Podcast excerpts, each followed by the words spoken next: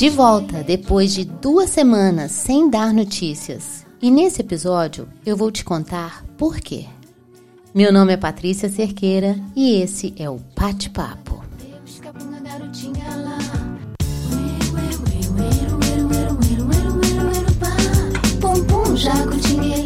No último episódio da temporada do Pensando Fora da Caixa, eu falei da minha imaginação de criança que eu brincava de ser escritora, antes de saber escrever.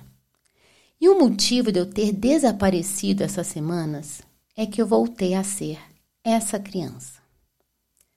No primeiro momento, enquanto eu estava lá super avançando com o meu livro, eu achei que eu estava fazendo a coisa certa, me desligando de tudo mais, para me concentrar no mais importante para mim no momento. E eu me consolei com as minhas palavras e falei para mim, gente, olha só, mas são milhões de podcasts incríveis, youtubers maravilhosos, ninguém vai sentir a minha falta. No segundo momento, eu pensei, e se alguém sentir? E se esse alguém for você agora? Eu voltei. Foram oito episódios da segunda temporada do Bate-Papo, Pensando Fora da Caixa, onde nesse tempo eu tirei da minha caixa de frases uma frase e contei a história que me levou até ela, sempre aos domingos.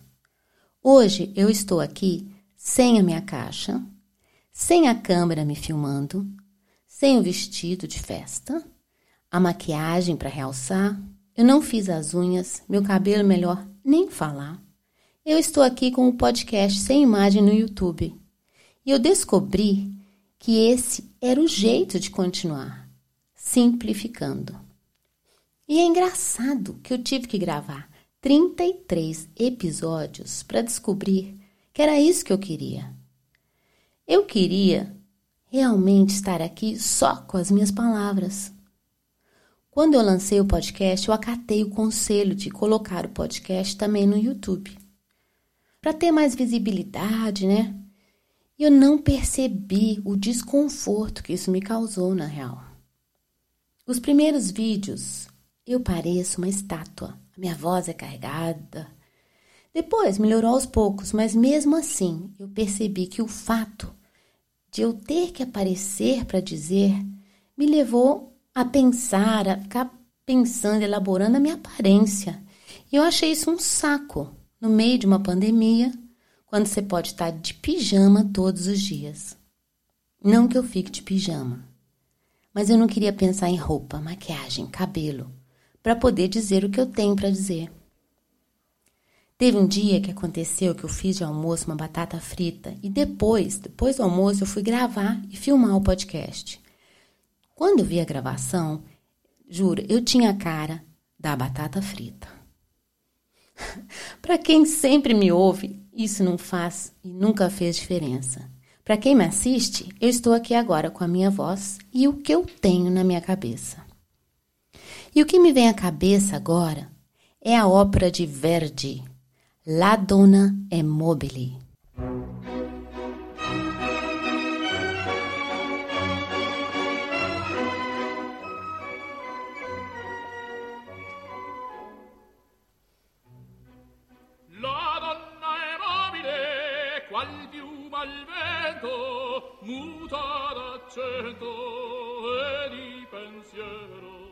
La Donna Mobile significa a mulher é volúvel, na voz do Pavarotti.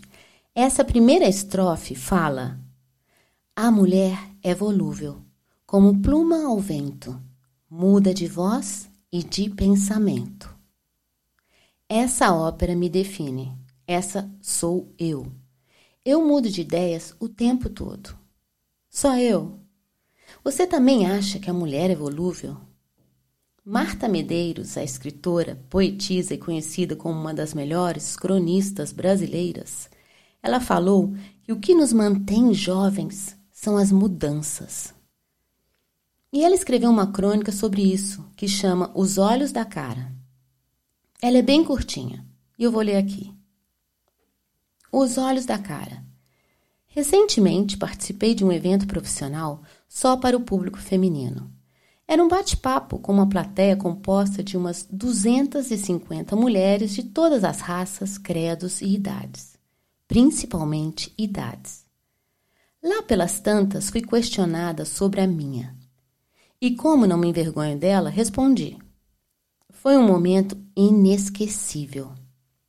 A plateia inteira fez um oh de descrédito. E quando eu disse que até aqui ainda não enfiei uma única agulha no rosto ou no corpo, foi mais emocionante ainda. Oh!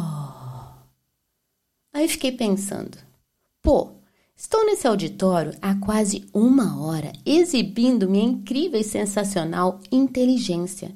E a única coisa que provocou uma reação calorosa na mulherada foi o fato de eu não aparentar a idade que tenho.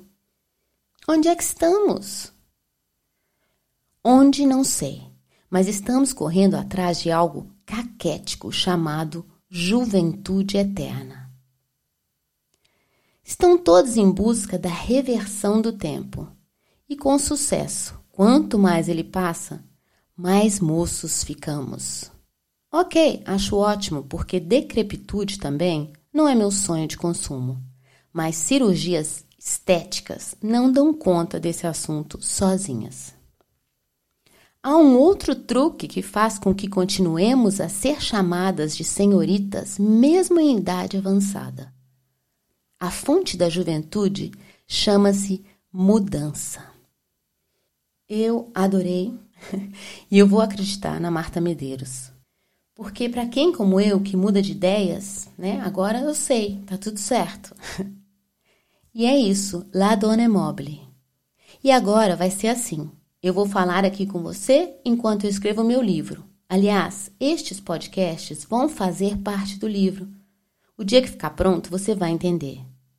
O bate-papo continua disponível em todas as plataformas de podcast e para ouvir no meu canal do YouTube. E é isso. Agora eu tenho que voltar para o meu livro. Até uma hora dessas. E até lá, Fica bem e te cuida.